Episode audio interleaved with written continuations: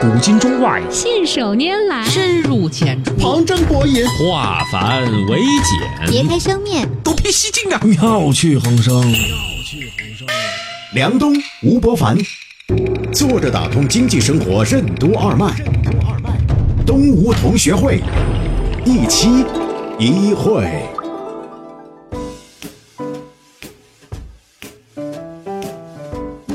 坐着打通经济生活任督二脉，大家好，欢迎收听东吴同学会，我是小梁，对面的是老吴，老吴你好。大家好，这两天我在网上看了一篇文章，可能很多朋友都看到了，但是很值得跟你分享，讲一个朋友的亲身经历，我觉得还是很有代表性的。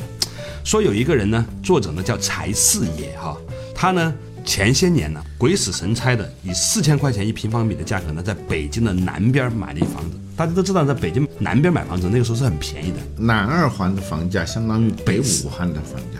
那这个朋友呢，他在自己月工资四千块钱的时候，以很大的魄力买了一个三居，房价高达四十多万。当时，然后呢，在二零一六年的时候，他觉得他自己很有魄力，他认为当时中国房价已经到顶。二零一六年也不远了，也就是前一两年的时间而已哦。嗯，以四百九十五万的价格把房子买了，他卖肯定是在二零一六年十月以前卖的。啊，以四百九十五万的价格把房子卖了之后呢，回到老家，哇，这就是一笔巨款呢。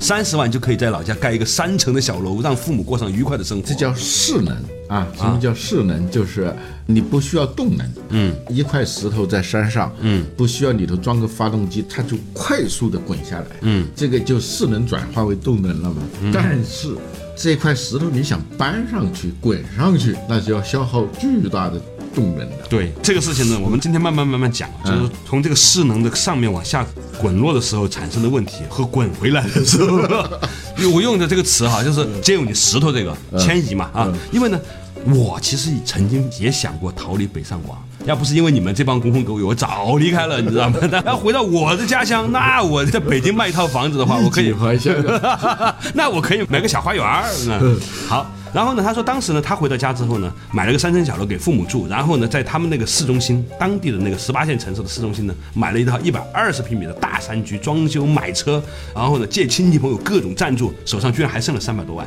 嗯啊，过着神仙般的生活。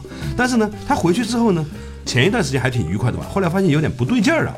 啊，有几个细节他讲的特别有意思。第一个呢，他进到他们当地的所谓的小卖部啊，买到的都是很奇怪的商品，比如说欧欧糖、QQ 糖，你听过吧？他买到的是欧欧糖，他买到的飘柔洗发水呢是三点水的飘啊，原来有一种烟叫石林啊，但是在好多地方它又有一种烟叫五林，就那个五啊啊，朝鲜跟那个石挺像的。啊，是吧？石头差不多，差不多。你不仔细看你是不知道的。对然后那个电器，比如说你要高档的买西门子的啊各种电工啊。开关什么的，它还有一个叫东门子，所以他他去买风扇的时候买到了一个美的电扇，是小心地华的那个地，土野地。所以呢，他说回到去之后呢，觉得他没有办法融入到那个生活啊。朋友们呢，以前也是都是小伙伴们，但是呢，总是觉得跟他们聊天的时候聊不到一起，然后呢，说话跟吵架一样，然后呃，每天撸串儿，每天就在大排档撸串儿，这种生活呢，嗯，以前我不讲过一个故事吗？真实的，有一个朋友嘛，他已经混到某著名的百货集团，专门卖那种高档商品的那个集团里头的副总。嗯，他家是农村的嘛。嗯，前几年嘛，他回家探亲，他妈就立即让他穿上一件。那种亮晶晶的、不灵不灵的那种衣服，嗯，因为那个地方的价值观就是你混得好，就是穿上那种料子、那种款型的那种衣服，就证明你混得好。如果这个衣服要没有啊，就打死人都不相信你混得好。他母亲是希望自己的儿子。呃，呈现出混得好的气象的。对对对，说立即就让他穿上，你必须穿上。你想想，他天天在接触各种的高档的奢侈品的这个人啊，他天天穿那个衣服是什么感觉？他是叫含垢忍辱的穿着那个衣服，在那跟大家一块儿去那个打麻将，就这种感觉，他都是有代价的。你回到那个地方，你必须要有代价。嗯。逃离北京又逃回北京的财四爷带给了我们怎样的人生启示？什么是平均数思维？为什么说二零一七年是挑战平均数思维的一年？对比一线城市，四五线城市在消费崛起的同时，还缺失了什么？欢迎收听东吴同学会，本期话题：优雅的坚持。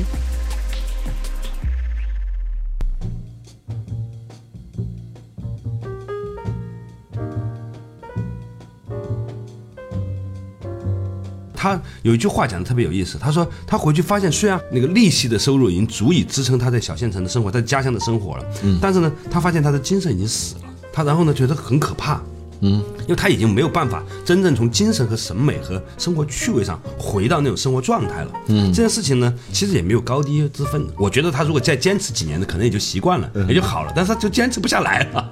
他于是呢，没有办法呢，而且不能天天就吃利息啊，总得找份工作吧。他以前在北京呢是个互联网公司的，后来在当地呢，终于找到一个跟互联网有点关系的，结果去做了一个网管。然后 完网全管就修电脑嘛，就是公司里面打印机坏了，你弄一下呀。呃，如果需要一个摄像头，装个摄像头啊嗯啊，而且分分钟可能装了一个水滴摄像头。也是互联网相关产业嘛。对，然后呢，这个作者呢就描述了他逃离北上广之后回去的那种状况。嗯啊，父母呢虽然身体不好了，他当时回去的时候是因为父母身体不好，但是呢也无回天之力。然后自己拿着巨款，那些三百万的巨款呢，过着吃利息的生活呢，好像也很好呢。但是呢，有些时候上网的时候看到当年他卖的房子四百多万的，已经卖到七八百万了，他心里面还是觉得很难受的。嗯，这种感觉你能理解吗？就是如果你回家的时候，你会有这种感觉吗？嗯，这个就是，当一个东西你突然划清界限的时候，嗯，当这个东西已经不再是你的时候，嗯，你看到的那个东西已经是完全不一样了，对因为那个东西曾经是你的嘛。对，行为经济学里头讲，这个人得到一个东西的感受和失去一个东西的感受，在强度上完全没法比的。嗯，就当你得到这个东西的时候，你想的都是它的坏处。嗯。基本上，嗯，比如说空气，我们得到了，你不会天天感恩空气嘛？对。这个同学呢，啊，当他发现原来他抛弃的那个东西跟他突然之间有了一道很大的鸿沟的时候，他立即就会切换，就会想这边的好处，那边的坏处了，都是一样的。对这是人性。嗯，然后呢，他看着他当年四百多万巨款卖出去的房子，嗯，涨到了七百万、八百万，然后呢，如果不是限购的话呢，很可能已经过千万了。嗯，你知道。他这个时候才有三百万的剩下的那个现金拿在手上的时候，虽然在小城市里面还可以靠利息已经活得像神仙般的日子，但是他总是觉得心里不甘，因为他觉得那个东西对他还是很遥远。这种情形，我觉得如果一说，你还是很容易引起共鸣的。对，这就跟我们前两天说那个话题是，就在中国的消费市场上已经出现了一个非常明显的现象，就是三四五六线城市的崛起。对啊，所以才会出现像《前任三》这样的票房。嗯，这是在消费领域，但是还有一个领域，三四线以下的城市，他们会缺失的一个东西就是机会。嗯这个机会就是资本的机会。嗯，这件很有意思的。后来这个朋友呢，就洗心革面，痛下决心，用当年买房子和卖房子的那种魄力，又杀回了北京。从头再来。啊，而且呢，他当时那三百万呢，连交个首期都不够了，因为呢，他以前买过房子，算是有过购房经验的人，所以大概要最少要交六成到七成的首付，所以三百万买回他当年那个房子买不回来了，他只能买个二居。就是以前的三房一厅变成只能买两房一厅了，啊，这不说是跟那股市一样吗？所以呢，如果说一个大城市的房子是这个城市的股票的话，嗯，某种程度上，你就会发现呢，同样的情景发生在了股市里面。嗯，股市二零一七年有个很大的特点，就是大型蓝筹的白马股。就是那种体量很大的股票呢，反而涨得很厉害。整个中国 A 股市场今年也就是在三千三上下徘徊，一直在徘徊，指数没有怎么涨。但是你看，像海天味业啊、海康威视啊、茅台呀、还有这种大盘的现金流的股票呢，是涨得很厉害的。嗯，不要说在中国，在港股，腾讯一家相当于几乎其他所有互联网公司的总和。对，二零一七年是一个挑战我们的平均数思维的一个年份。对。就是你如果按平均数来看的话，很多东西没什么变化。对。股市多少点多少点，它是个平均数。对。我们以前不讲过平均数谬误嘛？对，有一个统计学家遇到一条河嘛，他不会游泳，经过调查，这条河的平均深度是一点五米。嗯，他的身高是一点八米，嗯，所以他觉得自己即使不会游泳，可以趟过那条河，嗯，当然结果可想而知了。你最深的地方可能三米是吧？那那肯定的嘛。啊，今天呢，我觉得上半段呢，我们讲的这件事情啊，总结起来讲，就是曾经呢拥有大盘蓝筹股的，不管你是拥有股票还是北京的这样的房子的，当它涨到一定高度的时候，你觉得已经到泡沫的顶端了，然后呢，你放下了之后呢，你准备换跑道啊，换题材，你去小城市买房子也好，买一些小盘股呢，你觉得你应该是换了这个题材，结果发现不是这样。过去的一年有一个主题，或者过去几年有个主题，中国城市是这样啊，港股是这样，连美国股市也是这样。美国股市最大的几个像亚马逊、Google 啊、Facebook，我们称之为叫毒牙公司 FANG 啊，这几个公司呢，也是跑赢了这个整个的标普和纳斯达克平均指数的。他们这几只个股的涨幅已经突破了人们的完全的想象力。嗯，这就是说，我们观察一个机会的时候，常常会采取这种平均数思维，或者叫那种正态分布的那种思维啊。对，但实际上，机会永远不是这种葡萄干面包型的那样一种分布。对啊，你吃过葡萄干面包吧？就是在揉面的时候，就把葡萄干就撒在这个面里头，就揉来揉去，在整个面包出来的时候，这个葡萄干基本上是均衡分布的。嗯，你想吃到更多的葡萄，就得吃更多的面包啊。但实际上，机会它不是这样的，机会它是有点像那个包子。嗯。那个馅儿啊，它是集中的。嗯，你咬的不对的地方啊，你吃到的都是面。有时候你就是咬再多，都可能全是面。你要学会找到那个馅儿的那个地方，如果找不到，你按平均是思维，就离那个馅儿比较远的地方呢，你没有触及到，然后再咬旁边的，一直咬，一直吃那个面的那个。你吃的什么包子？我的，我吃的包子馅都在中间的。不，这个机会的包子它不是那么简单。我理解你的意思，我理解你的意思啊。这个得意忘言嘛，这个具体的故事不重要，重要的是呢，在这件事情上来说呢，我发现原来出现了一种情况，在投资领域里面出现了赢家大盘通吃这样一个情况。无论是你买的一个城市的股票，也就是这个城市的房子，还是买在中国的这个 A 股市场里面，都是这个样子。它的背后到底是什么呢？稍事休息，马上继续回来。作者打通经济生活任督二脉，东吴同学会。为什么说机会不是葡萄干面包，而是包子？什么才是真正的坚持？为什么说真正的坚持背后是一种优雅，一种自如？一个好的决策背后为什么会包含很多不足为外人道的痛苦？欢迎收听动物同学会，本期话题：优雅的坚持。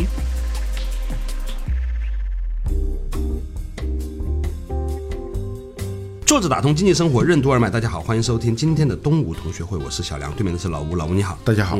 今天我们讨论一个话题啊，就是讲有朋友呢，当年呢逃离北京的时候呢，以一个他认为顶点的价格，在二零一六年也就不远之前呢，嗯啊，以四百多万卖掉了房子之后呢，发现，在短短的一年左右的时间，他当年卖的房子现在已经卖到九百多万了，如果不是因为限价的话，可能过千万了。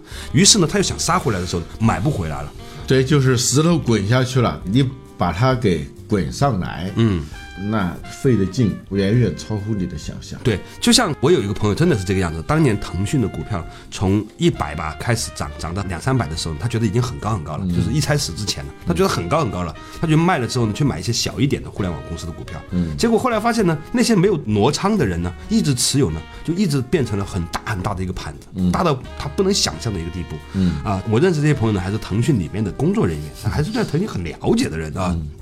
再也买不回来当年那个数量了。嗯，其实房子是这样，股票也是这样。我们会发现说，原来在投资领域里面，开始逐渐的出现了一种趋势，就是强者恒强，大者恒大。所以呢，这件事情我觉得很值得我们今天和大家来聊一聊。老温怎么看这个事情？嗯，我刚才跟你说的那个比喻啊，嗯，听起来有点土啊，但实际上是玩对冲基金的人经常会用的一个比喻，嗯，就是关于馅儿和面的。之间的关系啊，嗯。啊，当然大多数基金都是一个正常的包子，嗯。啊，你别指望这个基金所有投出去的项目都能够赚很多钱，基本上呢是形成一个平衡，就是有些东西赚钱，有些东西不赚钱，大致你还是赚钱的，但是整体这个基金没有回报特别高的。当然也有一些比较倒霉的基金呢，它基本上像个馒头，啊，完全没馅儿的。嗯，那就跟他们的能力和他们最初的那个判断。判断有关啊，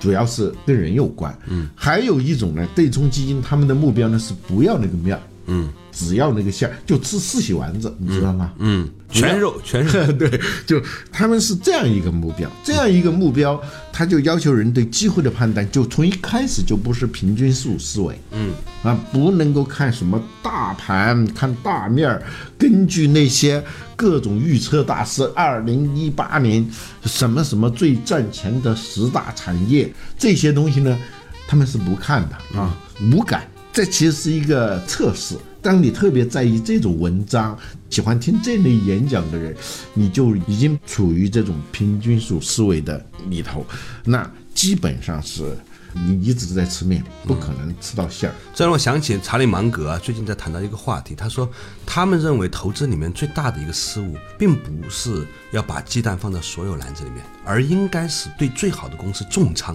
他说他们最后悔的就是那些特别好的公司买的还不够多。对，当然这句话听起来也是没用的，嗯，因为如果你听信了他的话，你没有这种判断能力，你就把鸡蛋放在一个篮子里头，最后可能是呃那是一个壳儿，整个都是蛋壳儿，里面没有馅儿的，那是个化石。嗯，就很多的话吧，它无所谓真理还是谬误，关键看说话的这个人，表面上他跟你是一样的，实际上他跟你是很不一样、很不一样的。所以有些话，就人家的蜜糖就是你的毒药。嗯嗯，芒格这样说，他还有一个前提，就是他能找到好公司。对他有那种火眼金睛，嗯，有那种甚至超乎理性判断的，就是根据推理、根据数据、根据常规的预测来做出的那种决策，都不能够足以找到那种可以值得压重仓的那种股票。嗯啊，只有特别少数的人，他具备这种能力，这种方法才适用。我感觉整个市场呢进入了一个所谓的下半场的感觉。这个下半场感觉是什么呢？比如互联网或者企业投资市场哈，它开始进行分化。就在上半场的时候呢，好像都有机会，嗯，下半场的时候呢，只有很少数的大的跑出来的已经证明成功的，它会越来越成功。嗯，你像腾讯这样的公司，年化的这个增长啊，利润增长百分之六十，嗯，一个普通公司都做不到。你现在做一个普通公司，你能做到利润百分之六十吗？嗯，都很难的。嗯，你说的意思就是说，一个创业公司，一个小公司，都很难做到百分之六十的年化增长啊。对呀、而且有意思，我给你补充个数据哈，腾讯呢，在过去的这么多年，平均年化增长呢是四十几，嗯，这几年居然超过五十多，在体量这么大的情况，反而增加了。嗯，这件事情我觉得是特别有意思的，就跟北京的房子还有其他的股票，包括茅台是一样的，都代表了一种跑出来之后的庞然大物，反而以一种更快的速度在膨胀的这样的一个情形。嗯，这点很有意思。这个呢，就是所谓道理是不值钱的。嗯，你跟这个道理有缘还是没缘，这才是最关键的地方。嗯，有的人呢，一个道理跟他有缘了以后，他就能够在那儿像一颗种子，嗯，在那儿发芽。你再高的树，像那种世界上最高的那种树，叫什么云松啊，还是叫云杉啊？那种树，它的种子是很小很小一点点的。嗯哼，这个种子平淡无奇，你看上去，嗯，但是它最终能够长出来，在那个地方长出来，那就是一个小概率事件。嗯，有很多的种子它也没长出来，嗯，一模一样的。嗯，就有些时候这种道理啊，嗯，你就像撒种子，尤其是像那种那么大的树的种子，它跟其他的种子没有什么差别，关键是。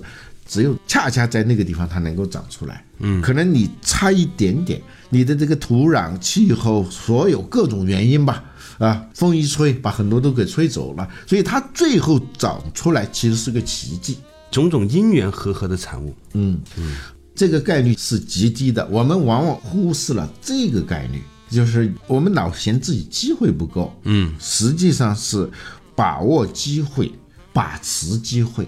并且对持，你刚才说的是持，嗯，就是你长期的去坚定的用某种的奇怪的机缘也好，你的足够的对他的事情的理解也好，或者说是其他的原因也好，能够让你能够一直没有掉下来，这才是真正的原因。嗯，坚持这个词啊，听起来很普通吧？对这其实是佛教的用语，嗯持有，而且是坚持啊，有点像《金刚经》的感觉哈。啊。坚就是不可改变嘛，就像金刚一样，能断万物而不被万物所断，才叫坚。对啊，坚持那真的是很难的，很多时候是软持，嗯你也持有了，但是随便有一点点变化，就立即让你松手。嗯做到坚持，是所有的综合能力、综合的资源，还有各种各样你看不见的因素促成的一个结果。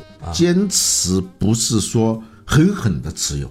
我记得谁说过啊？最激昂的话往往是低声说出来的。嗯，那些意志坚定的人，往往看上去是很随和的，但你想改变他是不可能。嗯。啊，这个坚持有点像一个很老的一个比喻，说你要把一把沙子，嗯。抓在手里头，嗯。你这个手不是说用力越大越好的，嗯。用力越大，最后全漏掉。嗯，这经常能用来形容女人对男人的坚持嘛？对吗？我以前第一次听到这个例子的时候是这样说的嘛？对它那个力度啊，要恰到好处，介于松和紧之间，这样的沙子与沙子之间才能维持一个微妙的、脆弱的平衡。嗯，这个时候你再一松手，它也全掉下去；再加把劲，也会露出去啊。漏出去。就这个坚持，它不是一个简单的主观意愿的东西，嗯，它就是那样一种状态，就是禅宗讲的那样一种定，但是又不把定作为一种执念，不努力，嗯对。不努，嗯但是他在。有一本书叫《公与禅》嘛，有一个德国哲学家写的一本，他学射箭以后的一个感悟。他说，这个真正的有力的箭，一个是力度大，再一个它不偏离，嗯，力度大而且稳准狠。你要让箭射出去是这样的效果呢，一定不是咬紧牙关、恶狠狠的那种状态，一般都会偏离，结果都是软软那种感觉，嗯啊，挺不成格局的。